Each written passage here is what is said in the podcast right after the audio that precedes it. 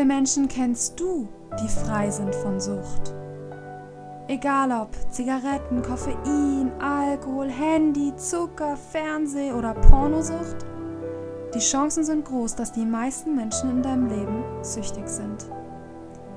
Und darüber hinaus führen sie ein selbstbestimmtes, unabhängiges Leben, erfüllt im Job und ihren Beziehungen, im Einklang mit ihrer innersten Essenz. Wie sieht es mit dir aus? Bist du frei? Willkommen im Podcast Unabhängig. Ich bin Jamila von Perger und ich bin davon überzeugt, dass es in der großen Zeit des Wandels auch Zeit für unsere Befreiung ist. Also, lasst uns loslegen, lass reden.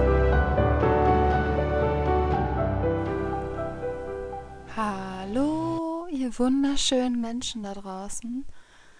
Das hier ist die 20. Folge im Podcast Unabhängig. Und heute habe ich einen Gast. Ich führe heute ein Interview mit Ruben. Ruben hat selbst einen Podcast ungefähr zur selben Zeit gegründet wie ich. Sein Podcast heißt Täglich Happy Hour. Ganz lustiger Name. Und ich verlinke euch den natürlich in den Show Notes, den Podcast. Und ja, Ruben ist, ähm, wie er selber sagt, ein sogenannter Suchtmensch. Ruben ist Alkoholiker. Er sagt selber, er ist trockener Alkoholiker. Und er war auch kaffeesüchtig und sagt, er hat auch noch die ein oder andere Sucht. Und ja, Ruben hatte einen sogenannten Rock Bottom erreicht an seinem Leben, so dass er quasi mit dem Trinken aufhören musste. Ähm, genau, aber mehr will ich jetzt eigentlich gar nicht verraten. Und ich wollte noch, bevor es losgeht, euch kurz ein bisschen was erzählen über mich aus meinem Leben aktuell. Und zwar werde ich im Moment, und zwar seit, also mindestens seit drei Wochen, wirklich geplagt von Rückfallträumen. Die sind sehr intensiv im Moment. Also ich hatte schon mal Rückfallträume ungefähr zwei Monate, nachdem ich mit dem Trinken aufgehört hatte. Zwei oder drei Monate. Und dann hatte ich es ein paar und dann ging es wieder weg. Und jetzt ist es wirklich extrem im Moment. Also ich würde sagen fünf oder sechs Tage von der Woche, also fast jeden Tag, habe ich einen Rückfalltraum.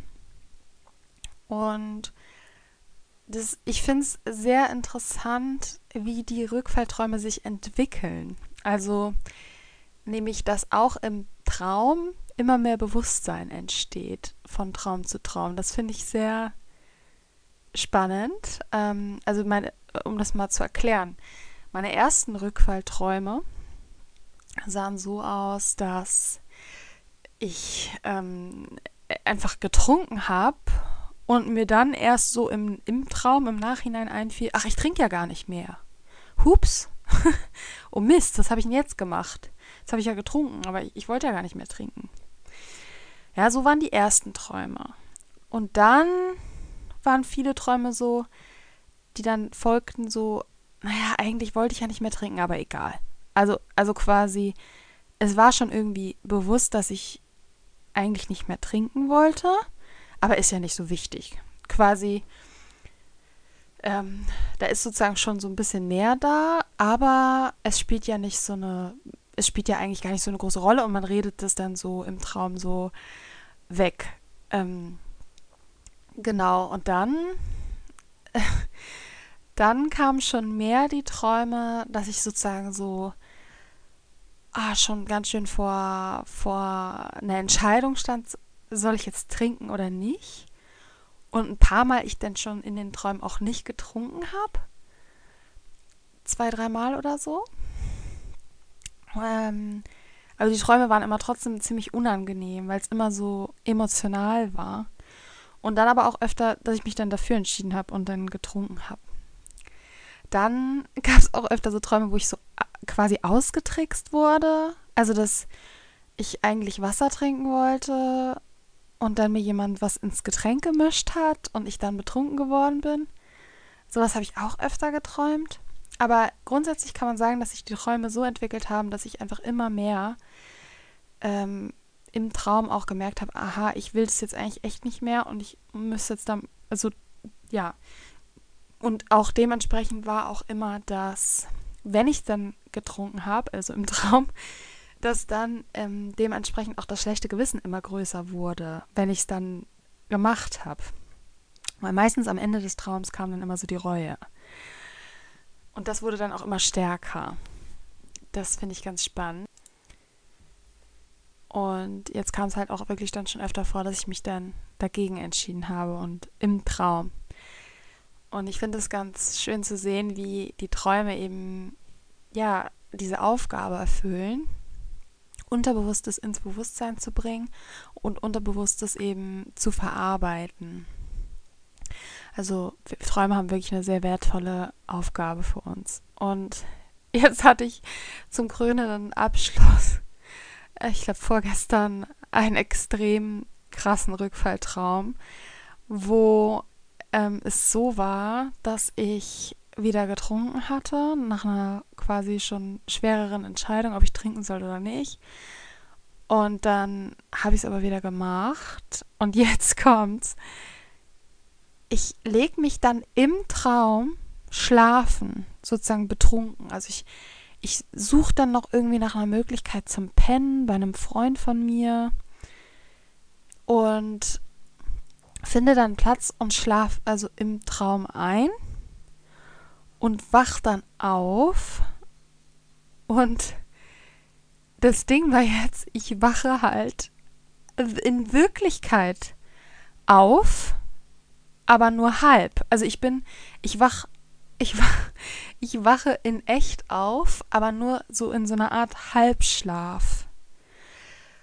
Und dadurch, ähm, und jetzt kommt es richtig fies, ähm, im Moment ist es ja auch hier selbst in Portugal kalt und ich habe die Heizung hier nachts ähm, an und ich habe dadurch morgens immer so eine ganz trockene Kehle. Und jedenfalls wache ich eben auf und habe dann so eine ganz trockene Kehle und dies hatte ich halt auch immer, wenn ich getrunken und geraucht habe. Durch, nach durchzechten Nächten. Und in dem Moment falle ich aus allen Wolken und denke mir, oh mein Gott, ich habe wirklich getrunken. Das war jetzt kein Traum, sondern ich habe ja die Halsschmerzen vom Saufen und vom Rauchen. Ich bin also wirklich gestern feiern gewesen und war trinken und rauchen und dann bin ich wirklich, also das schlimmste Gefühl hat mich überkommen. Also so heftig. Ich hatte wirklich fast panisch, panikartige, also eine unglaubliche Welle an Scham und äh, überrannte mich und ich fühlte mich so grausam und hab, dann fing das schon an, dass ich im Kopf überlegt habe, oh mein Gott, was, wie kann das jetzt sein, dass ich einen Rückfall hatte? Was ist denn passiert? Und habe schon überlegt, was gewesen, also was für Gründe das jetzt gehabt haben kann, dass ich jetzt einen Rückfall habe und dann so langsam irgendwann, wo ich dann so die Augen aufmache, und merke, es ist halt stockdunkel und dieser Hals und dann so langsam zu mir komme und bemerke, dass ich eben hier ähm, zu Hause bin und dass ich eben, also nicht da, wo ich im Traum, das war in Deutschland irgendwo, dass das nicht sein kann und dass ich gar nicht, das kann halt nicht sein. es war doch nur ein Traum und dann war ich so, oh mein Gott, so eine unglaubliche Erleichterung. Das ist ja immer so, das einzig Schöne immer an diesen Rückfallträumen ist ja immer die Erleichterung dann, wenn man merkt, ah, das war ist gar nicht passiert. Aber das war echt fies, weil ich halt eben, wie gesagt, so ähm, aufgewacht bin und dann dachte, es stimmt wirklich wegen den Halsschmerzen. Also ja, crazy. Okay, jetzt habe ich eine so, super lange äh, Vorgeschichte gehabt. Mich bewegt es natürlich total und für mich ist ja der Podcast auch ein bisschen ähm, Eigentherapie quasi. Und ja, ich musste das irgendwie loswerden, weil diese Träume, also für diejenigen unter euch, die mit irgendeiner Droge aufgehört haben, also es kann auch eine andere Droge sein, diese Rückfallträume, die betrifft eigentlich jeden, so wie ich es äh, mitbekomme. Und die sind schon ähm, immer sehr emotional auffühlend, ja. Gut, das war's dann jetzt erstmal von meinen persönlichen Geschichten. Möchte euch nicht weiter langweilen damit. Und jetzt geht's los mit dem Interview. Ja, hallo, herzlich willkommen, Ruben, in meinem Podcast Unabhängig. Ali, hallo, Jamila. Schön, dass du da bist. Ähm, magst du dich vielleicht ganz kurz für meine Zuhörerinnen und Zuhörer vorstellen? Ja, ganz kurz. Äh, Ruben, 44 Jahre alt heute. Und äh, heute? Nein, nein, also wenn das äh, heute aufgenommen wird und ja, okay. ausgestrahlt wird, wenn du nicht noch sechs Monate wartest. ja. Und ähm, 44 Jahre alt und durch und durch süchtig. Durch und durchsichtig. Oh, wunderbar, dann bist du hier genau richtig bei mir. da komme ich dann auch direkt, äh, Ruben, danke für deine Vorstellung. Ich komme direkt äh, zu meiner ersten Frage. Und zwar, wovon warst oder bist du denn abhängig? Ja, ich war abhängig von Alkohol. Das ist äh, mit Sicherheit mit Abstand das größte Thema und Stichwort Suchtverlagerung. Ich war abhängig von äh, Kaffee. Äh, ich bin abhängig von anderen Leuten, bilde ich mir manchmal ein und von deren Meinung. Und äh, ab und zu kann ich auch nicht aufhören, irgendwie was in mich reinzustopfen. Also so anderthalb Liter Wasser oder Tee. Hauptsache der Bauch ist voll und es sind auch gerne mal Süßigkeiten. Mhm. Ja. ja. Ja, gut, Wasser ist wahrscheinlich nicht so problematisch. genau. Aber ist interessant, dass du äh, das gerade ansprichst. Ich habe ja gerade das Thema Essstörungen gehabt. Darum ging auch mein letzter Podcast und habe dazu heute ein Video veröffentlicht. Ähm, habe so das Gefühl, dass das immer mehr, also nicht nur das Gefühl, die Zahlen sagen es auch, aber dass einfach immer mehr Menschen äh, essgestört sind. Und dass es da auch immer mehr verschiedenste Variationen gibt von Essstörungen. Aber das soll heute nicht wirklich unser Thema sein oder vielleicht nur kurz nebensächlich. Ähm, du sagst also, Alkohol war ein, eine große Sucht von dir, die, die, die, du auch abgelegt hast jetzt? Genau, ja. ja also ich habe deinen ähm, Podcast, die neueste Folge über die Esssucht auch gehört. Da habe ich mich schon auch wiedergefunden. Aber äh, ich würde jetzt nicht sagen, das ist mein Haupt. Problem. Also Alkohol war wirklich das Wichtigste ja. und die Sucht hat mich auch, würde ich sagen, über 20 Jahre begleitet. Wow, ja. Und äh, wie lange bist du jetzt nüchtern? Ja, seit September 2020, also so gut über zwei Jahre und auch total happy damit. Super, Glückwunsch, schön, toll. Ich habe noch nicht mal das Jahr geknackt, also ein Jahr. Ja, ja, jeder Tag zählt. Glückwunsch. Ja, ja, danke. Ich bin auch 100% sicher, das ist durch das Ding. Also für mich ist das Ding komplett durch. Ähm, aber um mich geht's halt nicht. Ähm, okay, also dann Alkohol war so dein Hauptthema. Ich denke mal, Alkohol ist auch halt auch einfach eine Droge, die einen sehr großen Leidensdruck mit sich bringt. Ne? Wie war das bei dir? Magst du mal ganz kurz ein bisschen deine Geschichte erzählen? Wie ging es los ähm, mit dem Alkohol trinken? Ganz normal? Mhm. Oder ähm, dann würde mich sehr interessieren, ob du die Droge für etwas benutzt hast, also ob du zum Beispiel Gefühle damit reguliert hast? Oder wie hat sich das entwickelt bei dir und wann war dann sozusagen dann äh, der Zeitpunkt, wo du dann auch deine Sucht erkannt hast. Vielleicht kannst du ja mal so ein bisschen kurz mhm. deine Geschichte erzählen. Ja, also du hast jetzt dann doch mir Gelegenheit gegeben, eine Stunde lang zu erzählen. Ich versuche es mal auf fünf Minuten zu begrenzen. Du kannst auch jederzeit unterbrechen. Also für mich ist Alkohol eine äh, Familienkrankheit. Das heißt, ähm, das unterscheidet Alkohol auch von anderen Süchten aus meiner Sicht, weil wenn ich jetzt kaffeesüchtig bin oder esssüchtig, dann hat das keine großen Auswirkungen auf mein Umfeld. Äh, Alkohol ist da statistisch gesehen ganz vorne mit dabei, noch vor Kokain und, und allen anderen harten illegalen Drogen, weil Alkohol sich wirklich auswirkt auf den ganzen Freundeskreis, auf die Arbeit, auf die Familie, weil jeder guckt, wie ist er gerade drauf. Ähm, und so war das bei mir auch. Also ich habe zum Schluss wirklich ähm, andere mit meinem Thema beschäftigt, auch durch mein Verhalten, weil keiner recht wusste, was mit mir los ist. Mir stand das ja nicht auf der Stirn geschrieben. Ja, Und das kenne ich. ja.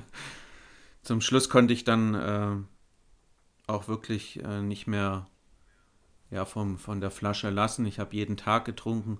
Das war aber am Anfang natürlich nicht so. Ich bin, würde ich sagen, ganz normal aufgewachsen, wohl behütet und hatte zwar vielleicht ein, zwei Situationen in der Kindheit, die mich geprägt hatten, aber ähm, weder meine Eltern haben konsumiert, äh, noch auch irgendwie Freunde oder Bekannte. Meine Eltern rauchen nicht mal, also ich bin wirklich ganz ähm, normal aufgewachsen, wurde vielleicht zu viel gemobbt von Schulkameraden und auch verprügelt. Und das war im Nachhinein betrachtet vielleicht auch so ein bisschen der Grund, dass ich gemerkt habe, so mit 15, 16, ich brauche andere Leute nicht und ein Ersatz kann zum Beispiel der Alkohol sein. Der Alkohol mhm. hat auch so in den ähm, Jahren dann, als ich 20 wurde und so auf die 30 zuging, mir einfach das Gefühl gegeben, anstatt wie andere Leute abends Sport zu machen oder irgendwie in einen Verein zu gehen, zur Feuerwehr oder in einen Schachclub, äh, da hatte ich eben dann äh, den Alkohol. Ich habe mich immer mehr zurückgezogen und habe den Alkohol sozusagen benutzt, um äh, von der Arbeit abzuschalten oder um einfach runterzukommen. Ich will jetzt den Alkohol nicht verherrlichen, aber du kennst vielleicht das Gefühl, wenn du äh, irgendwas trinkst, da langen eins, zwei Schlucke und das muss auch gerade nicht mal Strohrum sein mit 80 Prozent aber wenn, wenn das doch ein paar Umdrehungen hat, dann fühlt man richtig, wie der Alkohol die Kehle runterläuft, wie es nach ein paar Sekunden warm wird im Magen und wie man sich gleich entspannt, so dieses Ach, war das jetzt gut und dieses Gefühl habe ich ja. eben genossen am Anfang, ja. Ja, äh, das, ich finde, das hat mit Verherrlichen gar nichts zu tun, weil das ist einfach nur, das ist ja klar. Also ich meine, wenn die Drogen keine Funktion hätten, dann würde mhm. sie ja, würde sie keiner konsumieren. Also ähm, dass es gewisse Eigenschaften gibt, die die Drogen haben, aber die haben natürlich ihren Preis, ne? Ja. Aber ich würde mhm. das nicht, nicht als Verherrlichung ansehen. Ja, wenn jetzt jemand zuhört, der denkt, habe ich ein Thema mit Alkohol oder nicht. Äh, es gibt natürlich viele schöne Momente. Ich verbinde Alkohol mit vielen schönen Urlauben, mit, mit Sonnenuntergängen oder mit äh, den Flitterwochen und habe aber auch immer einen Beigeschmack. Also wenn ich jetzt schon Flitterwochen ausspreche, dann erinnere ich mich an Situationen äh, im All-Inclusive-Urlaub, als die Bar im Zimmer jeden Tag mit einer Flasche Rum aufgefüllt wurde und ich dementsprechend auch dann mich wirklich ekelhaft verhalten habe. Und der Alkohol hatte am Anfang durchaus schöne Momente verursacht, aber auch schon Leid. Und für mich äh, hat das Leid dann irgendwann überwogen. Hm. Und ich finde es ganz ja. interessant, äh, ich finde es ganz interessant, mhm. was du sagst, dass du auch viele schöne Momente mit dem Alkohol verbindest, weil ich kann das tatsächlich von mir persönlich nicht mehr behaupten, weil, ähm, also früher natürlich schon, aber seitdem ich sozusagen ja aufgehört habe und dieses Bewusstsein mhm. habe über die Droge, ist es so, dass ich eigentlich alles, was ich mit Alkohol verknüpft hatte, auch die in Anführungsstrichen schönen Momente, dass ich die nicht mehr als schön, ich kann sie nicht mehr als schön ansehen, weil irgendwie alles für mich im Nachhinein nur eine Illusion war. Weil es war ja nicht wirklich real. Also es war, na doch, es war real, aber ähm, der, die Droge hat einen ja in diesen Zustand versetzt. Und ich weiß ja jetzt nicht mehr, wie wäre es denn eigentlich gelaufen oder gewesen und wie hätte es sich eigentlich angefühlt, wenn ich halt nüchtern gewesen wäre. Also wenn ich in meinem natürlichen Zustand gewesen wäre. Mhm. Und deswegen muss ich sagen, für mich ist es wirklich eher, dass ich so negativ äh, zurückschaue und das so auch betrauere. Also mhm. ich sehe es auch, ich sehe es auch bei anderen. Es ist halt sehr unterschiedlich, aber ich persönlich betrauere es und frage mich halt, für mich ist das wie verlorene Zeit, weil ich frage mich halt, was hätte ich denn gemacht eigentlich? Wie hätte ich mich mhm. eigentlich gefühlt? Das ist irgendwie fühlt sich das für mich alles wie eine Illusion mhm. an. Aber äh, das wollte ich nur am Rande gesagt haben, weil ich das sehr interessant finde, wie unterschiedlich die Menschen da auch ihre Vergangenheit mit dem Alkohol oder mit anderen Drogen bewerten. Mhm. Ja. ja, also äh, für mich ist Alkohol ja nicht gleich betrunken irgendwo zu sitzen oder zu liegen und dann nicht mehr zu wissen, was äh, gestern passiert ist, sondern es gab durchaus auch viele Jahre, da konnte ich den Alkohol äh, genießen und ich habe zwar damals schon zu viel getrunken, aber wenn, wenn man so ein Glas Rotwein in der Toskana trinkt oder irgendwo äh, auf den Malediven einen Cocktail, dann ist das ja nicht unbedingt schlecht oder auch zu viel, sondern bei mir war es dann äh, vielleicht das zweite Glas oder der zweite Cocktail. Und irgendwann wurde es einfach äh, zu viel im Lauf der Jahre. Aber ich, ich konnte wirklich am Anfang teilweise den Alkohol genießen und ich bin so ein Mensch, ich erinnere mich an Urlaube immer an bestimmtes Essen. Äh, wenn ich in Griechenland war, gab es leckeres Lammfleisch und äh, ein Weißwein, Rezina und dazu ein Uso. Und das ist einfach in meinem Gehirn auch noch nach 20, 30 Jahren. Ähm, aber so war es eben nur am Anfang schön. Und da fing dann eben die Sucht an. Und ich fing an, abhängig zu werden. Und konnte dann eben nicht nur irgendwann mal ein Glas trinken, sondern äh, habe mich schon aufs zweite gefreut, als das erste noch nicht mal alle war. ja. Was, was hast du das Gefühl, ab wann war so dieser Zeitpunkt erreicht, wo das Ganze so kippte und in, du in eine Abhängigkeit gerutscht bist? Ich, habe am Anfang ähm, auch schon ja mit 16, 17 mich teilweise abgeschossen und denke aber, ich habe den Alkohol da nicht ähm, oft missbraucht, sondern wie es in dem Alter vielleicht viele machen, was es nicht besser macht, aber mal so am Wochenende Party machen. Aber ich denke, als der Stress größer wurde in meinem Berufsleben, so im Laufe der Jahre, dann habe ich gemerkt, ähm, ich freue mich auch schon auf das Feierabendbier montags und nicht erst äh, am Freitag. Und ich konnte irgendwie mit dem Alkohol anscheinend äh, ein bisschen den Stress auf der Arbeit kompensieren. Oder konnte schneller abschalten. Das, das war, glaube ich, meine Hauptmotivation. Hm. Aber das ist ja im Grunde genommen, ich wollte jetzt sagen, in Anführungsstrichen normal, wie die Leute das mhm. benutzen, den Alkohol.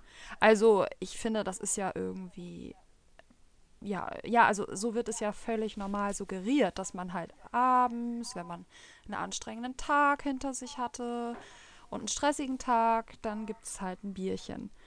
Und aber das hat dann ja in dem Moment schon eine Funktion. Also man benutzt es ja schon, um einen Zustand mhm. zu erreichen, was ja schon gefährlich ist, sobald man eine Droge äh, einer Funktion zugibt, zuschreibt. Und, ja, dann, ähm, genau. Ja, und es ist aber irgendwie, wird ja so getan, als wäre das äh, ne, ganz normal oder machen ja total viele, ne? So. Ja. Da sieht man halt auch. Ja, ja, richtig. Also wie gefährlich das ist. Ja, und wie gefährlich ich, das ist. Ich definiere auch jemand, der ein Alkoholthema hat oder auch Tabletten missbraucht. Äh, ja, wo, obwohl Tablettenmissbrauch ist äh, schon äh, ab wenig Tabletten möglich, aber ich rede von, von harten Drogen auch. Äh, wer das konsumiert, der will ja was erreichen und Alkohol ist halt im Gegensatz zu anderen Drogen oder Tablettenmissbrauch total äh, normal. Überall wird getrunken äh, auch schon oft morgens oder vormittags. Und ähm, das, das ist das Gefährliche, dass, dass im Prinzip jemand ja schon ein Alkoholthema haben kann oder manche sagen auch von sich aus, ich bin ein Alkoholiker. Also das sage ich auch, ich bin ein trockener Alkoholiker. ähm, weil man den Alkohol eben missbraucht und da spielt die Menge gar keine Rolle. Das kann auch jemand sein, der einmal im Monat sich abschießt oder noch seltener. Der macht das eben und missbraucht den Alkohol und hat ein Thema und trinkt nicht, weil es so lecker ist, ja. Hm. Ja, gibt ja, nennt man ja auch dann die sogenannten Quartalstrinker dann, ne? Die Mhm. dann Ja. nicht täglich konsumieren, sondern im Quartal quasi, aber dann völlig unkontrolliert und äh, dann drei Tage am Stück und total ausrasten. ja. Oder, Genau. oder, oder wie mein Vater, der war Spiegeltrinker. Äh, der hat halt Mhm. immer um vormittags elf oder zwölf so angefangen und dann so seine zehn Bier über den Tag verteilt getrunken, um immer so seinen Pegel zu halten, ne? So jede Stunde eins oder so. Ja, da gibt es die unterschiedlichsten Formen. Ja, Du sagst wahr, darf ich mal fragen, ähm, wie es deinem Papa heute geht? ja, er ist äh, auch an seinem Alkoholismus gestorben. Also vor Ja, Also es war mir leid. 20 Mhm. Ja, war 2020, also er ist nicht alt geworden, ich glaube 63. Er hatte äh, Kehlkopfkrebs bekommen. Das ist ja der typische Alkoholikerkrankheit. Mhm. Er hat aber übrigens bis zuletzt abgestritten, dass er Alkoholiker sei. Ganz spannend. Naja. Wer Weil- gibt das schon gerne zu? Ja, sein Argument war immer, weil er ja keinen Schnaps trinke. Auch Mhm. ganz lustig. Naja, oder auch nicht lustig. Ja, und ähm, Ja, ich habe, vielleicht darf ich da kurz erzählen. Ich hatte der Ja. letzt äh, einen ehemaligen Nachbarn ja getroffen. Der ist äh, meiner Meinung nach hat auch ein deutliches Alkoholthema, um es mal so zu formulieren. Also auch täglich konsumiert und man sah es ihm an. Entschuldigung. Äh, Gesundheit. Danke. Und in seiner Todesanzeige stand, er ist seiner schweren Krebserkrankung erlegen oder so ähnlich und er hatte davor eine Leberzirrhose und natürlich äh, ist er gestorben letztendlich am Alkohol, ja. Und wer schreibt schon in der Todesanzeige, unser geliebter Papa ist, ist als Alkoholiker elendig verreckt, aber Ja, äh, so ist es letztendlich. Und Ja. die Krankheit ist so heimtückisch und viele Krebserkrankungen oder andere Folgekrankheiten sind da aufgrund des krassen Trinkens. Ja, Kehlkopfkrebs Krebs ist, äh, wie ich dann auch herausgefunden habe, so das Paradebeispiel für. Also das ist bei den Okay. Alkoholikern, ich glaube, die meiste Krebserkrankung, die da passiert durch den Alkohol, ja. Ja, nicht schön. Okay, und ähm, wann, also vor wie vielen Jahren ungefähr oder wie alt warst du, als du, oder wann war der Zeitpunkt, wo du so gemerkt hast, hm, irgendwas ist mein, mein Alkoholkonsum ist vielleicht doch nicht so normal oder?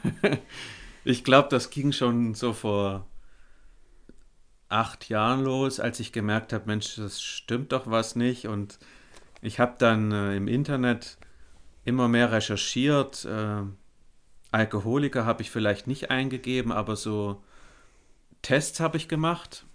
Und da kam halt immer raus irgendwie. Da konnte ich äh, tricksen, wie ich wollte. Ich habe irgendwie gemerkt, okay, die Fragen beantworte ich alle mit Ja oder, oder eben so, dass das rauskam, ich habe ein Alkoholthema. Und ich kannte, glaube ich, zum Schluss ähm, alle Tests, die ich äh, finden konnte. Und es hat nicht viel gefehlt. Das sind oft so zehn Fragen. Äh, ich musste nicht ankreuzen, ich, ich fange jetzt an, kriminell zu werden oder meine Frau zu verschlagen oder irgendwie ähm, Geld zu beschaffen, damit ich es mir leisten kann. Das musste ich nie bejahen, aber alles andere schon. Und äh, ich glaube, ich wusste einige Jahre, dass ich ein, ein großes Alkoholthema hatte, habe aber trotzdem weiter konsumiert. Ja, ja, ähm, ich wusste auch äh, schon etwas länger, dass was ist, aber genau wie bei dir, ich habe auch nie Alkoholikerin oder so eingegeben, weil das war für mich undenkbar, dass ich Alkoholikerin sein könnte. Ich habe aber immer gesagt auch, also auch wenn ich mit Freunden drüber gesprochen habe, ich habe irgendwie ein Problem mit Alkohol. Mhm. Aber hätte, aber habe das Alkoholproblem null, also ja, also es war für mich undenkbar, dass das jetzt Alkoholismus sein könnte. So. Also es ist sehr spannend. Ich finde das so spannend, wie die Menschen so diese Fähigkeit zu besitzen, so von sich Dinge abzuspalten. Also so zu dissoziieren. Das finde ich extrem interessant. Okay, und dann hast du irgendwie gewusst, also die Tests, wir können ja übrigens für unsere Zuhörerinnen und Zuhörer mal so einen Test, packe ich den mal in die Show Notes. Ja, gute Idee. ja, ähm, genau. Und dann hast du gemerkt, da ist wohl irgendwie was. Da ist wohl ein Problem da. Aber Alkoholiker hast du dich natürlich noch nicht genannt. Wie ging es dann weiter? Ja, wie ging es weiter? Ja, irgendwann kamen dann schon die Probleme. Ich habe gemerkt, äh, der Alkohol macht mich einsam. Ich habe äh, nicht in der Kneipe getrunken, äh, weil mir das zu teuer war und auch zu blöd. Ich war nicht Raucher und wollte auch nicht irgendwie da in eine Raucherkneipe gehen, mhm. sondern ich habe gemerkt, äh, ich kann mit dem Alkohol ja irgendwie äh, im Supermarkt beschaffen und kann den alleine daheim trinken oder ich habe mir den sogar auch zum Schluss bestellt bei einem deutschen großen äh, Discounter, der liefert nach Hause, äh, kann man noch andere Sachen bestellen, T-Shirts oder irgendwie Werkzeug für die Garage und äh, eben auch äh, Alkohol. Und ich habe dann gemerkt, das geht ja gut, weil da kommt eben von dem Discounter ein großes Paket und äh, äh, da weiß keiner, dass da vielleicht Alkohol drin ist. Und ich war ja eh so ein Selbst... ja, also, also steht zumindest nicht drauf. Ja, es gibt ja auch so Versanddienstleister, ähm, die liefern nur Wein, ja, ohne mhm. jetzt einen Namen zu nennen. Aber äh, dieser Discounter liefert eben alles. Und äh, da war das nicht so offensichtlich. Und äh, man kann auch ja, was möchtest War, du sagen? Äh, warst, warst, du zu dem Zeitpunkt dann eigentlich schon verheiratet oder hattest eine Freundin? Ja. Oder? Und, verheiratet, ja. Ja, das würde mich noch ganz kurz interessiert, wenn du das sagen magst. Wie ja, hat sie mhm. das denn wahrgenommen? Ja, eben äh, dadurch, dass ich ähm, viel gekauft habe, was nicht unbedingt äh, jeder mitbekommen hat, inklusive meiner Frau. Ich bin Ach so. Ja nicht Okay. ja, ja. Also ich, ich bin zwar schon mit ihr auch mal einkaufen gegangen oder wenn ich Samstag so vom, vom Einkaufen kam, waren da so zwei, drei Flaschen Wein drin. Aber das war ja nur die Spitze des Einbe Eisbergs. Ich habe äh, harte Sachen gekauft oder dann äh, gibt es da so Big Packs, also das sind so Wein, so glaube ich drei oder fünf Liter in so, ähm, in so einem Big Pack eben, in so einem Kunststoff. Big Pack, dass da keine Luft rankommt und außenrum, wie bei diesen großen Apfelsaft, ähm, ist dann so ein Karton, den stellt man sich dann irgendwie in die Küche. Und so Dinge habe ich mir dann auch schicken lassen, weil da klappert nichts. die kann man äh, in der gelben Tonne oder im, im Papiercontainer dann ähm, wegschmeißen. Und ich, ich war da schon erfinderisch und habe natürlich deutlich mehr gekauft, als äh, auch meine Frau wusste. Ah, und wie hast du das konsumiert? Also äh, äh, heimlich auch? Also muss ja. Genau. Aber, aber ja. Äh, hast du das bewusst heimlich gemacht oder hast du es einfach gemacht, ohne dir so richtig dazu Gedanken zu machen? Nee, ich wusste schon, ähm, weil meine Frau wusste, dass ich gerne trinke und auch viel und ähm, ich wollte ja nicht auffallen und ich habe äh, einfach geguckt, wie kann ich so trinken, dass ich ungestört bin oder wie kann ich trinken, oder wie, wie soll ich das sagen, dass, wenn ich Lust habe zu trinken, wollte ich trinken. Und ich mhm. wollte nicht warten, bis es gesellschaftlich ähm, fähig ist oder wir irgendwie beim Abendessen sitzen, sondern ich wollte auch mal nachmittags trinken oder mal sonntags, vielleicht schon zum Mittagessen. Und äh, da meine Frau damit einfach auch nicht immer einverstanden war, dachte ich dann, ja, dann lege ich mir so wie ein Eichhörnchen so ein paar Vorräte an, überall im Auto, okay. in der Garage, äh, im Dachgeschoss, im Keller und konnte dann einfach da mal einen Schluck nehmen, wenn ich dazu Lust hatte, ohne mhm. dass es irgendwie dicke Luft gab. Sorry, dass ich lache, aber. Ich lach nur, es ist schräg. ich bin so, das so Eichhörnchen. nee, aber ich finde, wir haben das Recht, äh, darüber zu lachen, weil wir sind ja. Ich darf, ne, ja. Nüchtern jetzt und wir, ja, wir dürfen. Also. Aber es trinken ganz viele heimlich, ja. Also ja, daher. ja, ja. Ich finde es auch irgendwie gut, wenn man äh, jetzt, wenn man fährt, also wenn man sozusagen durch damit ist, dass man auch ein bisschen drüber lachen kann. Äh, was man ja, da teilweise auch erfinderisch teilweise ja. ist. Ne? Ähm, ja. Ich gehe bei diesem einen Discounter heute noch einkaufen und der hat so grüne Wasserflaschen, anderthalb Liter. Und äh, die kaufe ich ab und zu, wenn ich auf Reisen bin, dass ich einfach ähm, genug Wasser dabei habe. Und ich habe doch tatsächlich die letzten ein, zwei Jahre den Wodka in diese Wasserflaschen umgefüllt. Oh. Und ich, Mhm. ich bin auch mal auf eine Flugreise gegangen, das war wirklich der Abschuss äh, in die Türkei und ich wusste, da habe ich wahrscheinlich ein Problem, Alkohol günstig zu kaufen und auch überall. Und ich hatte in meinem normalen Koffer, den man aufgibt, also nicht im Handgepäck, sondern im normalen Koffer, hatte ich zwei von diesen anderthalb Liter Wasserflaschen gefüllt mit Wodka. Und die, äh, die, äh, das Sicherheitspersonal an diesem Flughafen äh, gibt es ein extra Gate für Flüge in die Türkei. Das wird irgendwie doppelt kontrolliert. Und die guckt mich an, als mein Koffer durchleuchtet wird und sagt, ah, Sie trinken aber viel Wasser. Und dann äh, wusste ich in dem Moment, die weiß, was da drin ist, weil kein normaler Mensch nimmt Mhm. äh, drei Liter Wasser mit äh, auf eine Flugreise, nicht Ja. im Handgepäck. Ja, und, eben. Äh, ja. Also es war echt schräg, auf welche Ideen ich kam, ja. Mhm. Aber die hat nichts weiter gesagt. Also die hat es durchgehen lassen, oder? Sie durfte, äh, ja, vielleicht hätte sie es aufmachen können, vielleicht ist das Schmuggel gewesen, aber die hat gegrinst und wusste bestimmt Okay. Bescheid. Ja. Okay, okay, ja. ja. Ja, Okay. ja. Okay, und dann, ja, dann, dann hast du, ja, und wann, wie ging es weiter? Also wann hast du dann gemerkt, oh, jetzt, jetzt geht's gar nicht mehr? Oder wie war das bei dir?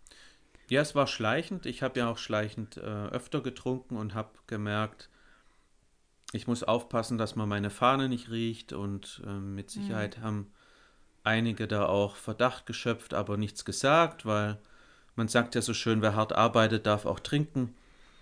Und ich hatte nie Ausfälle, ich war nie krank, also ich habe mich immer zusammengerissen und bin dann am nächsten Morgen in die Arbeit. Ich kann mich wirklich nicht erinnern, dass ich einmal blau gemacht habe. Aber dennoch hatte ich das Gefühl, die anderen sehen es mir an. Ich hatte einfach ein aufgequollenes Gesicht und oft so Tränensäcke oder ähm, war total gerädert am nächsten Morgen und hatte dann auch irgendwann gesundheitliche Probleme und der Höhepunkt oder der Tiefpunkt war dann wirklich, als ich eine Herzattacke hatte und mit dem Notarzt äh, auf die Intensivstation musste. Und ich bin mir zu 100% sicher, dass das äh, aufgrund des Alkohols war, weil ich am Vorabend wieder mal zu viel getrunken hatte. Hm, okay. Wow. Und dann äh, im Krankenhaus gewesen? Was, wie ging es weiter? Ja, dann äh, habe ich wirklich knapp überlebt. Also ich hatte Glück und äh, da war ich aber wirklich stark abhängig. Das war im Frühsommer 2020 und ich bin am nächsten Tag oder, oder nach, nach dem Aufenthalt, glaube ich, 10, 12 Kilometer nach Hause gelaufen zu Fuß, weil ich nachdenken musste. Bin nicht mit dem Taxi oder mit dem Bus und habe ähm, gesagt, okay, das war jetzt ähm, das letzte Ereignis. Ich hatte davor auch zum Beispiel einen Motorradunfall und, und ein paar Kleinigkeiten ähm, aufgrund des Alkoholkonsums. Aber dieser Aufenthalt im Krankenhaus war wirklich äh, die Spitze des Eisbergs. Und ich wusste aber, ich kann nicht aufhören. Und habe ähm, dann noch vier Monate trinken müssen und meinen Ausstieg sozusagen geplant, äh, meinen Entzug. Und habe dann mir vorgenommen, in vier Monaten äh, höre ich auf zu trinken. Okay. Warst du dann zu dem Zeitpunkt schon körperlich abhängig? Ja, klar. Mm, Ich habe auch Ja. viele Entzüge schon mitgemacht, ja. Ah, okay. Ach, also hast du, ab, aber hast du dann morgens auch schon getrunken oder auf der Arbeit oder? Nee, ich war kein Spiegeltrinker, aber ich habe ähm, doch in Urlauben täglich getrunken und wie es oft so ist, im Urlaub auch schon mal mittags oder nachmittags am Strand was. Und äh, ich, ich weiß durch viele, äh, ich wollte mir oft beweisen, dass ich kein Alkoholiker bin und habe dann einfach ähm, im Urlaub auch in den schrägsten Urlauben, also in der Toskana mitten äh, neben Bardolino, ja, wo es die besten Weine gibt, habe ich gesagt, so, ich genieße jetzt eine Woche und in der zweiten Woche vom Urlaub trinke ich keinen Tropfen, weil ich bin kein Alkoholiker und habe dadurch ähm, das bestimmt 10, 20 Mal gemacht und wusste, was dann ein kalter Entzug ist. Ach, krass. Ja, guck mal, das wusste ich zum Beispiel gar nicht so. Ich dachte, dass wenn man körperlich abhängig ist, dass man dann schon morgens so das Zittern hat und das wegtrinken muss. Aber man kann also auch körperlich abhängig sein, wenn man mittags erst oder nachmittags erst anfängt. Ne? Und wie. Ja, äh, oder ich habe oft auch erst abends getrunken, ja, aber. Ja. Ähm, aber du musstest wusste, täglich ich, trinken. Ich, genau, ja. Ah. Aber ein Spiegeltrinker trinkt ja meistens schon morgens da ist es vielleicht noch ausgeprägter, damit die Hand ruhig wird, dass er überhaupt äh, funktionieren kann. Das ging bei mir noch so. Also ich konnte auf die Arbeit fahren, arbeiten und wusste, ich brauche halt erst ab 17 Uhr was, ja. Und wie, wie war der kalte Entzug? Was, was bis dahin Ja, das ist da? furchtbar. Also bei mir war das so, ähm, ich war natürlich äußerst dünnhäutig und gereizt. Ich äh, hatte Schweißausbrüche, ich hatte, mir war ein bisschen schwindlig und ich konnte nachts nicht schlafen. Ich habe geschwitzt wie ein Schwein. Äh, also wirklich, das war, das war ekelhaft und im Nachhinein betrachtet auch gefährlich. Mhm. Wenn ja jetzt hm. jemand zuhört und sagt, ich mache mal so einen kalten Entzug, man kann wirklich dran sterben. Es kommt drauf an, wie viel ja. man trinkt und wie der Körper auch reagiert. Aber sterben viele Leute am kalten Entzug. Ja, Alkohol ist da der gefährlichste Entzug ne, von allen Drogen, soweit mhm. ich weiß. Schlimmer als Heroin. Ähm, Ach was? Von der, okay. von der ja, von der Gefährlichkeit. Also ich sage jetzt nicht, dass Heroinentzug weniger schlimm ist, vom wie es sich anfühlt, aber mhm. beim kalten Entzug äh, sterben beim Alkohol viel mehr als jetzt zum Beispiel beim Heroin. Also okay. das ist viel gefährlicher. Also, ne? Vielleicht, weil viel mehr Leute trinken und kalten Entzug machen als auf Heroin, aber. Nee, auch nee, im, Verhält nee. Im, auch im okay. Verhältnis. Ja, ja. Okay. Also ich glaube, Heroinentzug kannst du sogar äh, kalten Entzug machen, ohne dass du großartig Gefahr besteht. Ich haltet mich jetzt nicht dran fest, recherchiert mhm. das bitte vorher. Ich, ich, hoffe, es, ich hoffe, es hören jetzt gerade nicht so viele Heroinabhängige zu, die jetzt einen kalten Entzug wegen mir machen. nee. Ähm, also, aber so habe ich es jedenfalls bis jetzt okay. gehört, dass da Alkohol ganz vorne ist an Gefährlichkeit. Okay. Aber das war dir jetzt natürlich zu dem Zeitpunkt ähm, noch nicht klar, weil du wolltest dir ja auch damit beweisen, dass du kein Alkoholiker bist. Ja, genau. Ja, genau. Ja. Von daher, ja, ich verstehe. Und dann nach deinem äh, nach deiner Herzattacke hast du vier weitere Monate gebraucht und was, wie ging dann der Final, wie ging es dann ab final mit deinem, mit deinem Aufhören? Hast du das ja, dann begleitet gemacht oder alleine? Mhm. Ja, ich habe mich unheimlich geschämt, dass ich äh, Alkoholiker bin und wollte das niemand sagen, auch nicht meiner Frau. Und ich habe, ähm, wie so oft davor, oft mal einen Streit provoziert oder für dicke Luft gesorgt, dass ich meine Ruhe hatte zum Konsumieren. Und in dem Fall war es auch so, ich habe gewusst, äh, ich will nicht zu meinem Stammhausarzt gehen, hier in unserem piefigen Dorf, sondern äh, ich mache den Entzug heimlich und mache eine Dienstreise und verbinde das mit ein bisschen Urlaub, sodass es keiner mitkriegt. Und ich bin dann wirklich über 700 Kilometer weit weggefahren, bin zu irgendeinem Arzt gegangen, habe gesagt, ich brauche Hilfe und habe äh, in den vier Monaten mich verabschiedet vom Alkohol, ganz bewusst und habe gesagt, an dem Tag äh, oder in der Woche ist es soweit und äh, habe dann dem Arzt auch gesagt, wie viel ich konsumiere und dass ich äh, Hilfe brauche und auch Medikamente, unter, medikamentöse Unterstützung. Ja, und das hat wunderbar geklappt dann mit dem Arzt. Hm. Äh, habe ich das gerade richtig verstanden? Du hast quasi bewusst manchmal äh, einen Streit angezettelt mit deiner Frau, damit du dann weil ihr ja im Streit seid und euch dann mhm. ja nicht sehen wollt, in Ruhe trinken kannst? Ja, also das äh, habe ich auch schon von anderen gehört, die das gemacht haben. Krass, ja. Äh, ja, ja. also da, da siehst du, wie stark so eine Sucht sein kann, dass man ja. Menschen, die man liebt, äh, verletzt durch Worte. Hauptsache, man hat seine Ruhe und kann äh, dem, der, der Sucht sozusagen nachgehen, ja. Ja, ich mache dir um Himmels Willen natürlich keinen Vorwurf, nein, sondern nein. ich finde es einfach, ich finde es einfach nur, ich finde es einfach nur so Wahnsinn, was die Droge mit den Menschen mhm. macht. Und ganz wichtig ist mir auch wirklich zu sagen, was die Droge mit den Menschen macht und nicht, was die Droge aus den Menschen hervorholt, weil das ist für mich, ich finde das total blöd, wenn die Leute sagen, ja, ähm, auf Alkohol wird man ja nur so, wie man echt dann ist. Also das holt das ja nur aus dir hervor. Ich sehe das nicht so. Also ich glaube, die Droge macht wirklich was mit aus dir, was du nicht bist. Weil sowas würdest du ja niemals machen ohne die Sucht oder ohne die Abhängigkeit. Ja, ja. Und die, die Droge treibt einen ja zu solchen Handlungen und ja, Lügen und es ist furchtbar. Und diese Scham, ähm, diese Scham ist ja auch ein Riesenthema, ne? Also bei Sucht, was du jetzt auch gerade gesagt hast, dass du dich so sehr geschämt hast, dass du das nicht wolltest, dass deine Frau das mitbekommt und auch nicht im Dorf irgendwie mhm. die Runde macht. Ähm, und dann bist du also mit auf eine Dienstreise und hast das sozusagen verbunden und hast es dann woanders gemacht. Ähm, okay, und als du zurückgekommen bist, hast du wann hast du das Thema dann, also wann hast du sozusagen die Scham ähm, hinter dir gelassen oder wie, wie hast du das gemacht, dass du dann, du musst ja irgendwann mit deiner Frau, muss es ja auch aufgefallen sein, dass du dann ja. nicht mehr getrunken hast. Wie ging es dann dann weiter?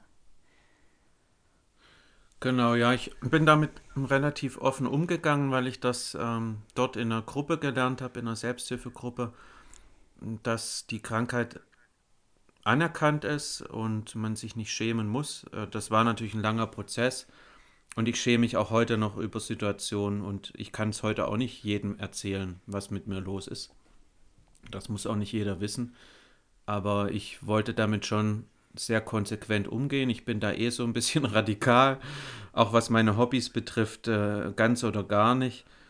Und ich habe dann einfach gelernt in der Gruppe, dass man sich möglichst äh, eine alkoholfreie Zone schaffen soll. Und zu Hause ist eben so mein Ruhepol, ja, also mein, mein sicheres Zuhause, mein, meine Burg, wo mir eigentlich äh, nichts passieren kann. Und das passt nicht, äh, wenn da einfach dann alles voller Alkohol ist und überall stehen Wein- und Biergläser und eine Weinkaraffe und Korkenzieher. Und die Bar quillt über mit tollen Spirituosen, die ich irgendwo gekauft habe. Also ich habe dann recht schnell angefangen, das zu sagen, dass ich nichts mehr trinken möchte. Und habe dann, oder wir haben eigentlich beschlossen, die Bude wird alkoholfrei. Und äh, habe dann die Spirituosen verschenkt habe ähm, alles weggegeben und die Bier- und Weingläser verschenkt oder wenn es keiner haben wollte, auch weggeschmissen, bis auf einen Korkenzieher und einen Flaschenöffner. Also es ist alles weggekommen und das geht ja dann irgendwann nicht, nicht heimlich, ja. Ja. Und hast du dann irgendwann auch richtig Klartext geredet mit deiner Frau und gesagt, du, ich ja. bin Alkoholiker? Ja. Ja, ja, ja. ja. Und ähm, ich wollte noch gerne ganz kurz auf die Selbsthilfegruppe zurecht, mhm. zurückkommen. Mhm. Ähm, das finde ich ja sehr, sehr wertvoll, dass du da Unterstützung hattest und dass du da auch gelernt hast, dass das eben äh, die Krankheit ist, die das mit dir macht und dass du dich gar nicht schämen brauchst. Ne? Also ich meine, es ist ja immer noch die eine Sache, das zu sagen. Mhm und dann das aber auch ähm, wirklich ablegen zu können, wie du schon sagst, das ist ja ein Prozess. Man kann ja nicht von heute auf morgen aufhören, sich dafür zu schämen. Aber es hilft natürlich sehr, wenn man da auch Gleichgesinnte trifft, die eine ähnliche Geschichte haben. Warst du da bei den anonymen Alkoholikern oder war das eine andere Selbsthilfegruppe? Mm, ja, das waren die AAs, äh, aber nur weil es die eben dort gab. Also ich, ich kannte die AAs vorher nicht. Und der Arzt ja. hat einfach gesagt, äh, hier ist heute Abend ein Meeting und da bin ich dann einfach mal hinmarschiert, ja. cool. Und gehst du da heute noch hin oder machst du, ja. du heute? Ja? Ja, Ach, ja. Schön. Das gefällt mir auch sehr. ja. Ich habe ja, also ich habe ja, ich wohne ja in Portugal und ich habe ähm, hier ja erst aufgehört zu trinken und ich habe natürlich geguckt, aber hier gibt es überhaupt keine Meetings. Also Ach, in, mein, in, meiner Gegend gar nicht. Obwohl hier, also meiner Meinung nach viel mehr Alkoholiker sind als irgendwo, also wo ich bisher war. Also hier ist Alkoholismus unglaublich verbreitet.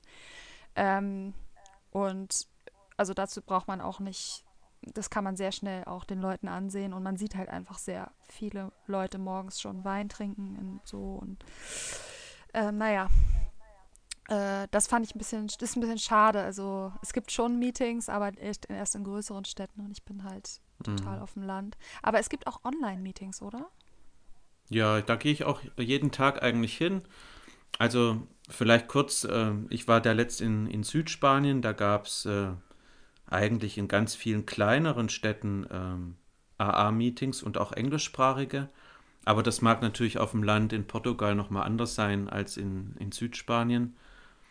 Und da es eben nicht überall in jedem ähm, kleinen Dorf irgendein Meeting geben kann, gibt es seit vielen Jahren die Online-Meetings und ich gehe zum Beispiel jeden Morgen auch in ein WhatsApp-Meeting. Also ich muss nicht mal irgendwie mein PC hochfahren oder das Tablet angucken, sondern ich kann direkt im Bett äh, WhatsApp anmachen und höre mir da ein Meeting an. Also für mich ist das auch ziemlich einfach und cool.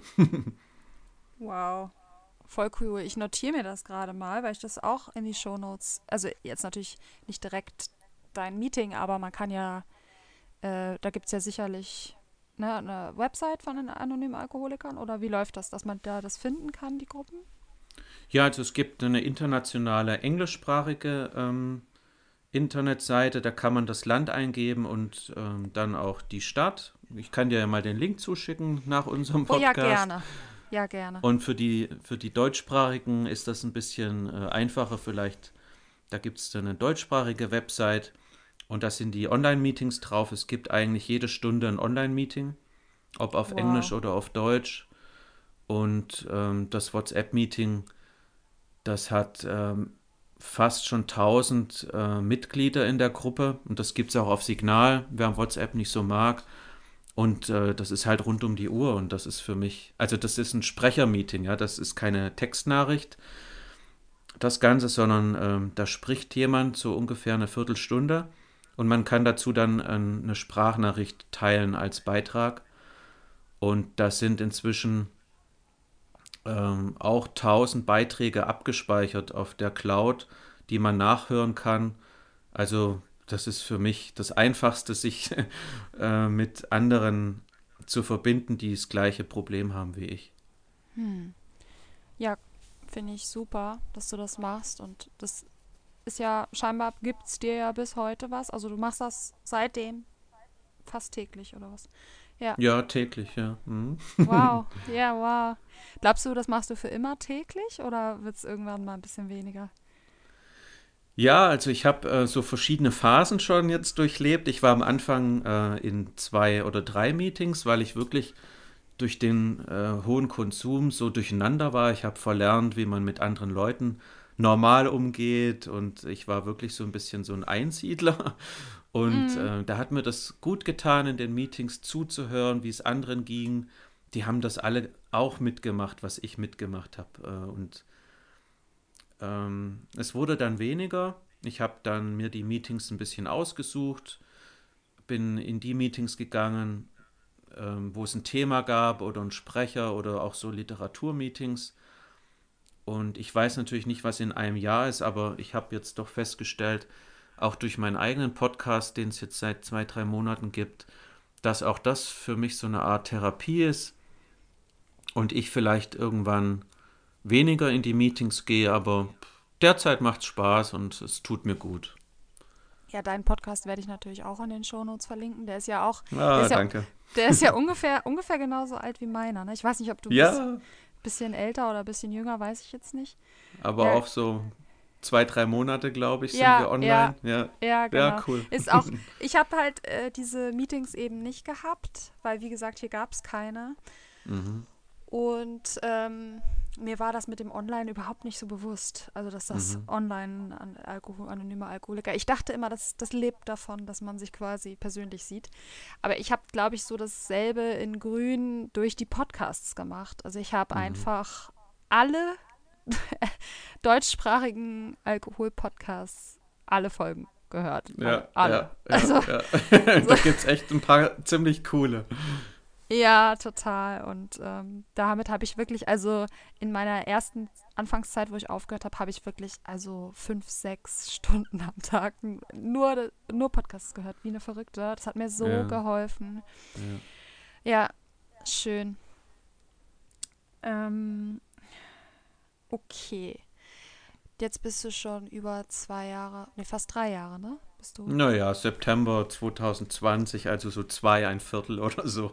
Naja. Ah, Was ich dich noch fragen wollte, konsumiert denn deine Frau weiterhin noch, oder ab und zu noch Alkohol oder, oder andere Mitglieder deiner Familie? Und wenn ja, wie gehst du dann damit um? ja, das hat sich auch echt positiv verändert. Am Anfang hat mich das echt getriggert.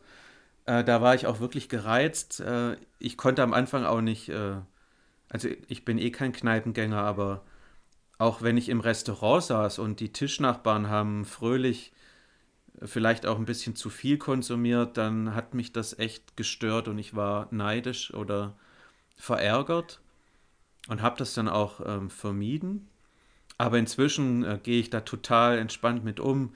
Das wird echt jede Woche und jeden Monat besser. Ich, ich kann die Fortschritte wirklich sehen. Und ich kann inzwischen auch in, in eine Bar gehen, wo coole Musik läuft und meiner Frau sagen, komm, geh mal rein und trink doch einen Wein. Und ich kann mit meinem Wasserglas anstoßen oder ich trinke einen Ingwertee. Und ich bin total entspannt und freue mich äh, inzwischen auch, wenn andere das genießen können, weil ich weiß, andere können auch mit der Menge umgehen und die können sich ein Glas bestellen und können die Hälfte drin lassen und aufstehen und gehen. Und das ist für mich ein No-Go gewesen. Also das Glas musste immer leer getrunken werden. Und da ich inzwischen weiß, dass mich das nicht mehr triggert, kann ich das auch genießen, äh, wenn meine Frau äh, da ein Glas Wein bestellt oder einen Cocktail und ich bin null neidisch, weil ich weiß, ich, ich kann einfach nicht normal trinken und ich habe es verkackt und mein Leben ist halt jetzt anders, ja. Hm. Ja, ich habe da das Glück, dass mein Freund quasi, als ich das gebeichtet habe und nicht mehr anders ging, also mhm. vor, vor mir selbst gebeichtet und vor ihm gebeichtet, mhm. dass ich ein Problem habe, da hat er gleich gesagt, er hört auch mit auf. Da habe ich ja ein ja, riesen cool. Glück gehabt. Ja, ich wüsste nicht, ob ich das könnte. Also nicht, weil, also triggern tut es mich auch null, also dass ich das möchte. Ähm, das habe ich gar nicht mehr, dass ich irgendwie neidisch bin oder das, wenn mhm. ich Leute sehe, dass ich denke, boah, jetzt würde ich auch gern trinken, das, hab, das ist bei mir weg. Aber ich würde mir halt immer, also, weil es ja einfach, es ist ja Gift und ich liebe ja meinen Freund und ich, ich, ich, also ich weiß auch, dass der nie abhängig werden würde davon. Also nie, niemals nie will ich jetzt nicht sagen, aber unwahrscheinlich bei ihm. Aber irgendwie, ich glaube, mich würde es trotzdem stören, einfach weil ich mir denken würde, bitte trink doch kein Gift. Aber ja, gut, ne, wenn es ja. mal ganz selten ist und die Menge. Naja. Okay, dann ähm, wollte ich noch gerne wissen, wann hattest du das Gefühl, also nachdem du aufgehört hast, dass du wieder so richtig du selbst wirst? Also ich frage das, weil ich festgestellt habe, dass man sich ja so sehr verändert. Also bei mir jedenfalls, das wirst du mir ja gleich erzählen, wie es bei dir ist. Ähm, und dieses Verändern ist ja quasi eigentlich nur zurückkommen zu dem, wie man eigentlich ist. Und wie war das denn für dich? Hast du dich verändert und, und wie ist das für dich? Ja, total. Also ähm, ich, ich kann gar nicht alles aufzählen, wie ich mich verändert habe im positiven Sinn. Und weil ich das nicht glauben kann, frage ich auch wirklich andere. Äh, und die bestätigen das. Also das bilde ich mir nicht ein. Das fängt bei ganz harmlosen Sachen an. Ich kann heute meine Post aufmachen und mich richtig freuen, auch wenn ich eine Rechnung bekomme. Ich habe keine Angst mehr vor Sachen, vor denen ich früher wirklich Angst gehabt habe. Ich habe früher Sachen aufgeschoben und wenn das Finanzamt halt ein paar Mal schreibt, ist der Brief irgendwann gelb oder rot. Und heute bin ich derjenige, der der Steuerberaterin sagt, ja, was ist denn, äh, wann reichen Sie die Steuererklärung ein? Und ich war der Letzt auf dem Finanzamt und habe gesagt, wann wird denn jetzt endlich meine, meine Lohnsteuererklärung bearbeitet? und also Ja, weil das, das, die liegt jetzt da schon sieben Monate rum und äh, ich weiß nicht, was die den ganzen Tag machen, aber. Ähm, Vielleicht haben die also, auch ein Alkoholproblem. oder die rächen sich an mir, weil ich halt zehn Jahre lang habe ich getrödelt, ja? ja. Das war jetzt nur ein, ein blödes Beispiel, aber äh, ich habe einfach jetzt, ich kann mir realistische Ziele stecken, äh, nicht mehr wie früher. Ich nehme mir Sachen vor, die ich eh nicht erreiche, sondern heute habe ich einen ruhigen, geplanten Tag und ich stecke mir realistische Ziele und erreiche die auch meistens und bin dann abends einfach glücklich, dass der Tag so gut lief. Ich kann oft mein Glück gar nicht fassen. Auch wenn der Arbeitstag total voll ist. Ich gehe morgens auf die Arbeit und freue mich und abends komme ich nach Hause und, und ich singe im Auto oder ich höre Musik oder höre einen Podcast und freue mich, dass der Tag so gut lief und dass ich nicht trinken muss. Und es hat sich alles verbessert in meinem Leben. Und nichts, nichts hat sich verschlechtert. Mir fällt nicht eine Sache ein. Hm, ist bei mir genauso. Cool. Und ja, voll schön. Und ist es bei dir auch so, dass deine ähm, Gefühle und Wahrnehmung oder ja auch so, auch so Gefühle wie Freude, dass die auch intensiver geworden sind? Ja, ich hatte da erst heute eine Podcast-Folge aufgenommen äh, zu meiner Serie Dry January. Und da ging es auch um Gefühle. Und äh, in dem Buch, was ich da so ein bisschen dazu lese, wird es auch erklärt, das war mir heute auch neu, dass ich jetzt einfach 24 trockene Stunden zur Verfügung habe, das war mir gar nicht so bewusst. Und auch viel mehr Zeit habe nachzudenken. Und Gefühle kommen ja durch ich sehe was oder ich, ich fühle was oder ich spüre was oder ich beobachte was und das löst ja alles was in mir aus. Und wenn ich früher einfach getrunken habe, dann saß ich vielleicht auf dem Sofa und habe mal nur so einen Film mit halbem Auge angeguckt, aber ich bin auch so viel, ich habe so gedöst, ja, oder habe einfach auch komatös dann geschlafen und habe gar nichts mitbekommen. Ich habe nicht geträumt, äh, und ich war einfach viele Stunden am Tag nicht ich selber. Und heute bin ich's. Und also wir sagen bei AA, äh, die Gefühle kommen, das ist die gute Nachricht. Und die schlechte Nachricht ist, die Gefühle kommen. Also ich nehme ja, alle weiß, Gefühle total wahr, die guten als auch die negativen, aber ich kann sie ertragen, auch die schlechten. Und äh, auch das macht teilweise Spaß, traurig zu sein. Oder ich weine plötzlich wieder und mir ist es oft gar nicht peinlich. Äh, wenn mich was berührt im, im Fernsehen oder im Kino, ich kann weinen. Oder auch vor Freude mal weinen, ja, weil, weil das einfach so schön ist. Und das, das konnte ich früher nicht. Und ich genieße meine Gefühle richtig. Ja, das geht mir auch genauso. Das ist echt schön. cool. Ähm, ja. Ähm, würdest du aus heutiger Perspektive sagen, dass es auch was Positives mit sich gebracht hat, dass du Alkoholiker geworden bist?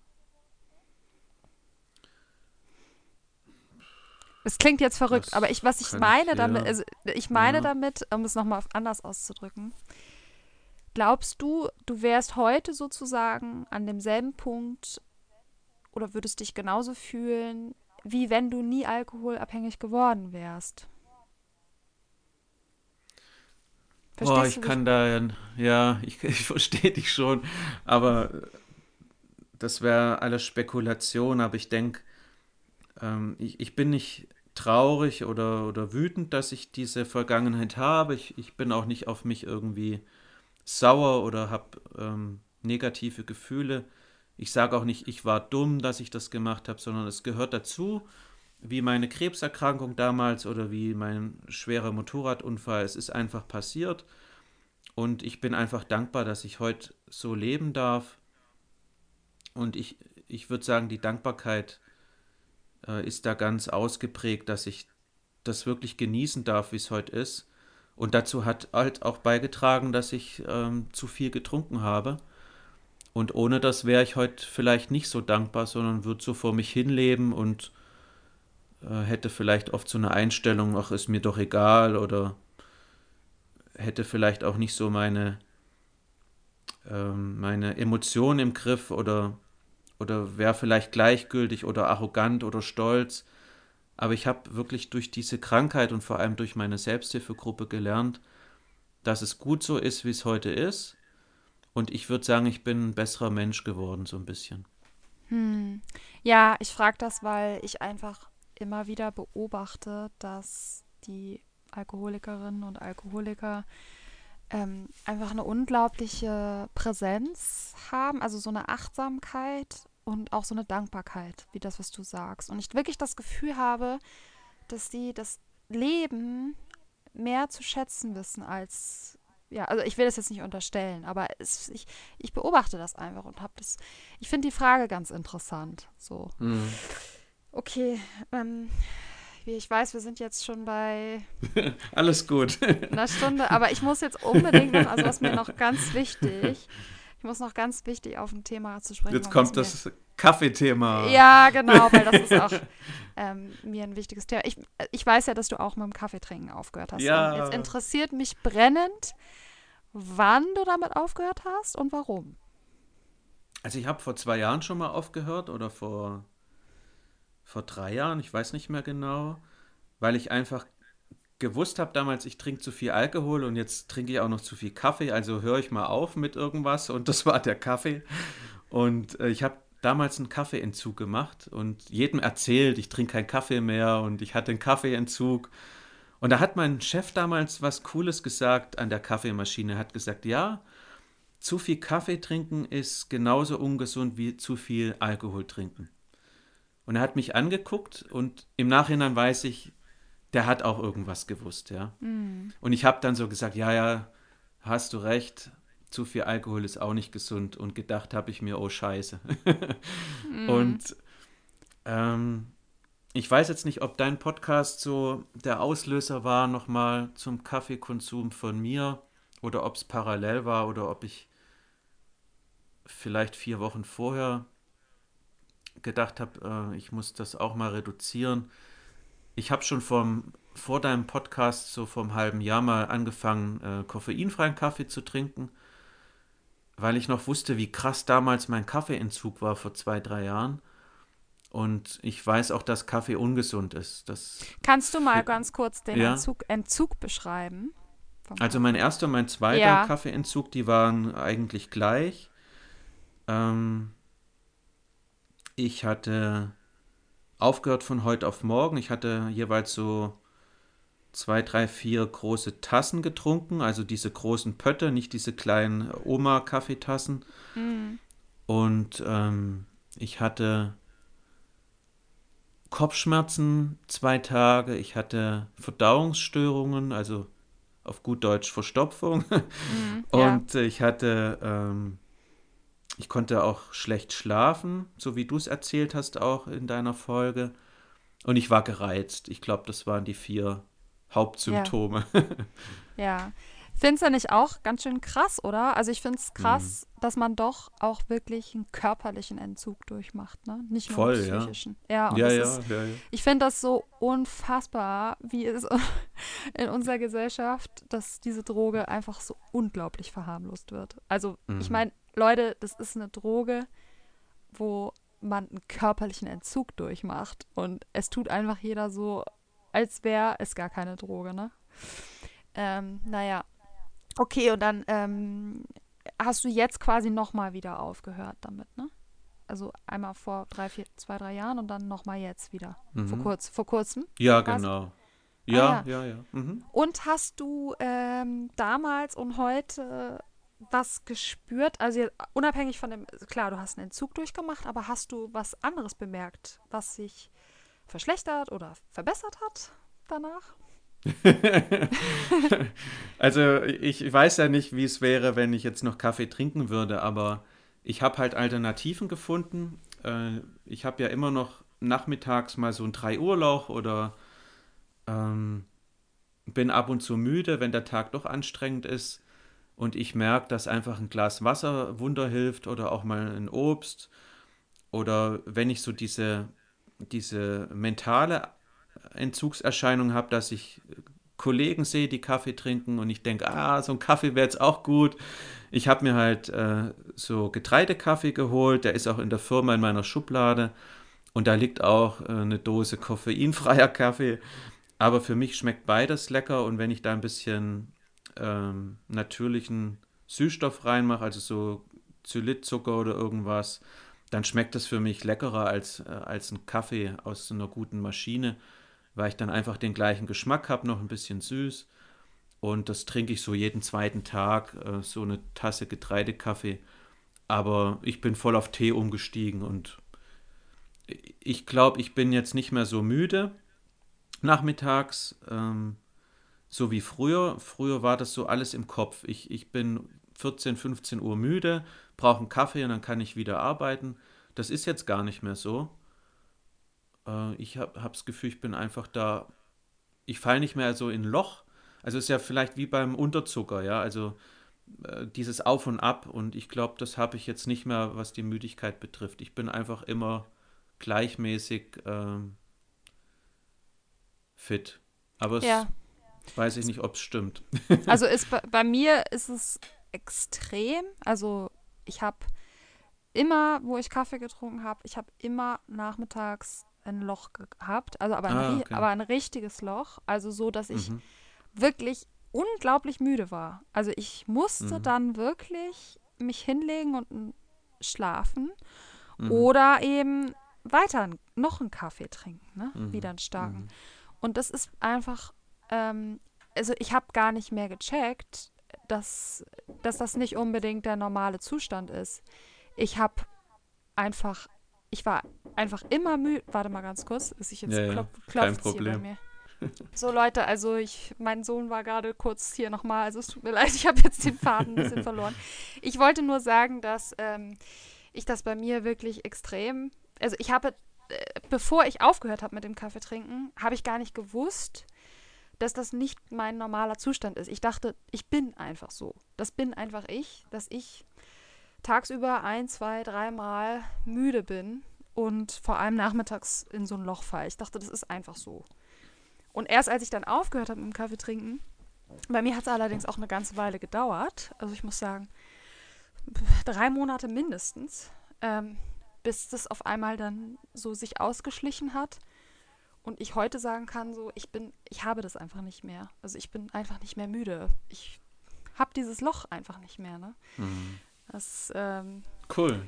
Ja, das ist richtig cool und ich höre und ähm, also ich habe mir auch auf YouTube gibt es so einige Leute, die darüber berichten, ähm, als sie aufgehört haben beim Kaffee und die erzählen genau das Gleiche. Also und ja, die Quintessenz ist ja im Endeffekt, dass Kaffee müde macht, ne? Weil mhm es dich ja natürlich in dem Moment, wo du trinkst, natürlich hochputscht. Also wie Drogen halt so sind. Aber was halt nach oben geht, muss ja auch wieder nach unten. Ne? Also es, mhm. ja. ne, es gibt bei Drogen, egal welche Droge du konsumierst, es gibt immer Konsequenzen. Ne? Das ist einfach so. Ja, ist ja. ja wie mit der Ernährung, wenn du so, ähm, so, so schnelle Kohlenhydrate isst, wie Zucker oder Weißmehl, dann geht es kurz nach oben und dann voll in den Keller. Wenn ja. man Dinkelmehl isst oder gute Haferflocken oder eben äh, Gemüse, dann ist der Blutzuckerspiegel gleichbleibend. Und ich könnte mir vorstellen, mit Koffein ist es das Gleiche.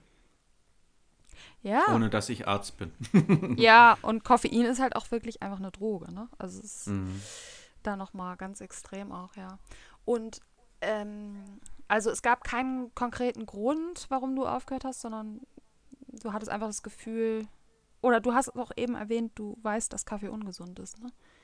Ja, also ähm, von, von welchen, die in meiner Gruppe schon viele Jahre, manchmal auch Jahrzehnte trocken sind, äh, die haben einfach berichtet, sie haben aufgehört mit den Drogen oder manche kommen auch von den harten Drogen, haben dann aufgehört mit Alkohol, dann äh, mit Zigarettenkonsum und die haben dann auch irgendwann aufgehört, Kaffee zu trinken. Also das ist einfach vielleicht so ein Prozess, dass man lernt, was ist alles für einen Körper ungesund oder ist, macht abhängig. Und man kann sich so Stück für Stück von seinen Lasten befreien, ist so meine persönliche Meinung. Ja, und das war bei mir nämlich auch so, dass ich äh, gar nicht wirklich geplant hatte, mit dem Kaffeetrinken aufzuhören, aber ich habe auch mit dem Alkohol aufgehört und habe dann kurz danach, also einen Monat danach schon aufgehört, weil der Suchtdruck vom Kaffee mich so Ja. an Alkoholsuchtdruck erinnert hat und ich Mhm. das, dadurch war, spürt man es ja, wenn man Mhm. schon ein, eine Sucht sozusagen enttarnt hat, wie beim Alkohol, dann hast du natürlich ein anderes Bewusstsein auch dann für andere Drogen, ne? Ja, ja, genau. Ja, und das hat mich so, also ich konnte das dann, ich musste dann damit aufhören, weil mich das so erinnert hat, also getriggert hat auch, ne? Mhm. Ja, das ist echt mega spannend. Ähm, Cool. Was ja. ist deine nächste Sucht, die du angehst? Also ich hatte erst Alkohol, dann hatte ich ähm, äh, Zigaretten? Kaff nee, dann hatte ich Kaffee, Oh, dann okay. jetzt vor zwei Monaten Zigaretten. Das ist, war mein größtes Ding überhaupt, weil das war wirklich mit Abstand meine stärkste Sucht. Also auch viel schlimmer als Alkohol. Aber ich habe jetzt, ähm, also ich hatte sehr, sehr, sehr viele Versuche, also seitdem ich 16 bin quasi, immer wieder Aufhörversuche. Und diesmal hat es geklappt. Mm. Und auch bin wie beim Alkohol, würde ich sagen, vielleicht noch nicht ganz so stabil wie beim Alkohol, aber schon ähnlich, dass ich damit auch nie wieder anfange. Ähm, ja, und das nächste war dann Schokolade. Damit habe ich vor einem Monat aufgehört, weil Schokolade ist für mich persönlich auch eine Droge, weil es enthält Koffein und das ist, Koffein ist eine Droge. Ähm, natürlich enthält es viel weniger als im Kaffee, aber ich habe es trotzdem auch gespürt. Und ich habe wirklich, also ich habe wirklich die Sucht einfach gefühlt nach der Schokolade. Mhm. Also Mhm. gar nicht mal täglich, ich hatte da so einen Zweitagesabschnitt. Also ich musste spätestens nach zwei, allerspätestens nach drei Tagen musste ich Schok also ich musste Schokolade kaufen. weil ich wirklich, also es ging irgendwie nicht anders. Ich war so Mhm. süchtig danach. Und da hatte ich dann auch keinen Bock mehr drauf, ne? Also man kriegt ja wirklich ein Gespür, wenn man, wie gesagt, schon eine Lass, eine Droge enttarnt hat, kriegt man einfach ein Gespür für Drogen und für was einem Mhm. gut tut und was nicht gut ist. Ja. Und auch, Ja. entge auch entgegen der aktuellen wissenschaftlichen Lage, beziehungsweise es gibt ja jetzt neue Studien, die angeblich sagen, Koffein hat auch positive Aspekte. Ja, bestimmt. Ähm, aber das, die, ja, ja, und die erinnern mich sehr an ähm, ja, wissenschaftliche Studien, die damals auch gesagt haben, es gibt auch positive Aspekte an Alkohol. Heute weiß man natürlich, dass es nicht so ist und dass es gar keinen risikoarmen Konsum gibt und dass jede Menge, egal auch die allerkleinste Menge Alkohol schädlich ist. Und irgendwann, meiner Meinung nach, werden wir das irgendwann auch beim Kaffee ähm, wissen. Und, aber jetzt ist es noch nicht so weit. Ähm, aber das ist nur meine persönliche Meinung. Ich kann das natürlich nicht äh, hundertprozentig beweisen. Aber ja, ist doch interessant, dass auch aus deinen, also von deinen Bekannten, bei den anonymen Alkoholikern, dass da auch viele gab, die das gefühlt haben und dann aufgehört Ja. haben. Finde Ja. ich, schon- finde ich schon spannend. Darf ich da noch was erzählen? was ganz ja, sehr krasses? gerne. Ich Ja. war der letzte, äh, habe einen Podcast angehört von Sucht und Süchtig. Ähm, ich weiß gerade nicht, wie die zwei Jungs heißen aus Berlin, aber du weißt vielleicht, wen ich meine. Hagen und John. Ja, danke. Die, die, ich habe Die die auch ja gerade schon neu auch cool. angefangen. Ja, die sind cool, ne? Das sind Kokainabhängige. Ja, kann, ich auch die ger- sind auch kann ich auch gerne ja. noch mal in den Shownotes ähm, Ah, verlinken, die cool. beiden. Ich finde die auch echt super, ja. Ja, die haben echt äh, was erlebt. Also ich glaube 1,5 Millionen Euro haben die gemeinsam ausgegeben für ihre Sucht. Und die Hm. sind übrigens auch im Zwölf-Schritte-Programm bei den, ähm, also die harten Drogenabhängigen sind nicht bei den AAs, sondern bei NAs, steht für Narcotics Anonymous. Aber egal, ich wollte erzählen, ich war aufgrund deren Podcast, äh, den ich angehört habe vor drei, vier Wochen, auf der Seite der WHO, der Weltgesundheitsorganisation. Und die haben ja schon da was Krasses äh, veröffentlicht, dass, nehmen wir mal an, ein ein Paar, was ein Kind plant und zeugen möchte. Und im Idealfall wissen die, wir wollen jetzt ein Kind zeugen. Äh, und die Frau soll mit dem Mann zusammen sechs Monate bevor das Kind gezeugt wird, schon kein Alkohol trinken. Gab Studien und äh, die haben praktisch gesagt, dass, ähm, also das Extrembeispiel ist ja, äh, dass, glaube ich, jede fünfte Frau in Deutschland während der Schwangerschaft Alkohol konsumiert. Kaffee auch, Ja. ja, also es ist ja alles nicht so schlimm. Aber ich glaube, in Was? Deutschland allein. Hast du gerade gesagt, ja, das ist nicht so schlimm? Ja, das war doch ironisch. Das, ich bitte, danke, wollte ich nur kurz darauf hinweisen. Nein, das Ja. mache ich nur. Äh, ja, Ironie. Na, mhm. genau, natürlich äh, erkranken ganz viele schon im Mutterleib ähm, schwer. Und ich glaube, 10.000 Kinder kommen jedes Jahr allein in Deutschland auf die Welt, die einen äh, dauerhaften Schaden haben, weil die Mutter eben wegen, während der Schwangerschaft trinkt. Aber auch schon das äh, Trinken, bevor man schwanger wird, auch beim Mann, wirkt sich negativ auf die Neugeborenen aus. Und das war echt krass. Also die Erkenntnis, wie, wie krass Alkohol Es- und Kaffee und Zigaretten auf Ungeborene schon wirken, ja. Ja, ist super, super krass, ja. Naja, das Grusel- musste ich jetzt gruselig, ja. loswerden. Nee, finde ich, äh, finde ich mega, mega, mega interessant und mega spannend, dass du das, danke, dass du das mit uns geteilt hast. danke, danke. Ähm, okay, dann versuche ich jetzt mal so zum bisschen zum Ende zu kommen. Ja, Ans ansonsten müssen wir uns nochmal treffen. Ähm, ja, genau, also äh, genau, meine, okay, machen wir, meine, machen wir schon meine Abschlussfrage, die ich immer stelle, und zwar, was bedeutet für dich Unabhängigkeit? Und glaubst du, dass du unabhängig bist? Nein, bin ich noch nicht. Und unabhängig sein heißt für mich wirklich, äh, da stimme ich mit, mit deiner Philosophie überein. Ein bisschen Alkohol geht bei mir nicht. Ähm, okay, Zigaretten habe ich nicht konsumiert. Ein bisschen Kaffee geht vielleicht, ähm, aber das möchte ich nicht. Und ähm, mein nächstes Thema ist, äh, warum ich auch heute noch nicht unabhängig bin. Die Abhängigkeit, ähm, hier zum Beispiel in, in Deutschland zu leben und arbeiten zu müssen. Das ist äh, für mich aber akzeptabel, weil ich mir einrede, es macht Spaß und wenn ich es mir einrede, macht es auch Spaß. Also ich habe wirklich auch Freude an meinem Job und an meinem Leben hier, auch wenn das ähm, getaktet ist manchmal. Aber was mir nicht gefällt, ist mein Essverhalten, mein, mein Zuckerkonsum zum Beispiel. Und da merke ich auch, ähm, ich hatte Phasen, da habe ich einfach mal auch wochenlang auf Süßigkeiten verzichtet und es hat mir gut getan. Und ich habe es dann auch nach relativ schon wenigen Tagen nicht so ver vermisst. Habe einfach dann Obst gegessen oder Sport gemacht. Und gerade ist wieder so eine Phase, wo ich einfach mich jeden Abend darauf freue, irgendwie was Süßes zu essen. Und mich nervt das total. Und es ist ungesund, ich, es tut mir nicht gut. Und von daher bin ich nicht unabhängig und weiß schon, was mein nächstes Thema sein wird. Cool, danke, finde ich super spannend. Dankeschön. Ja, danke auch.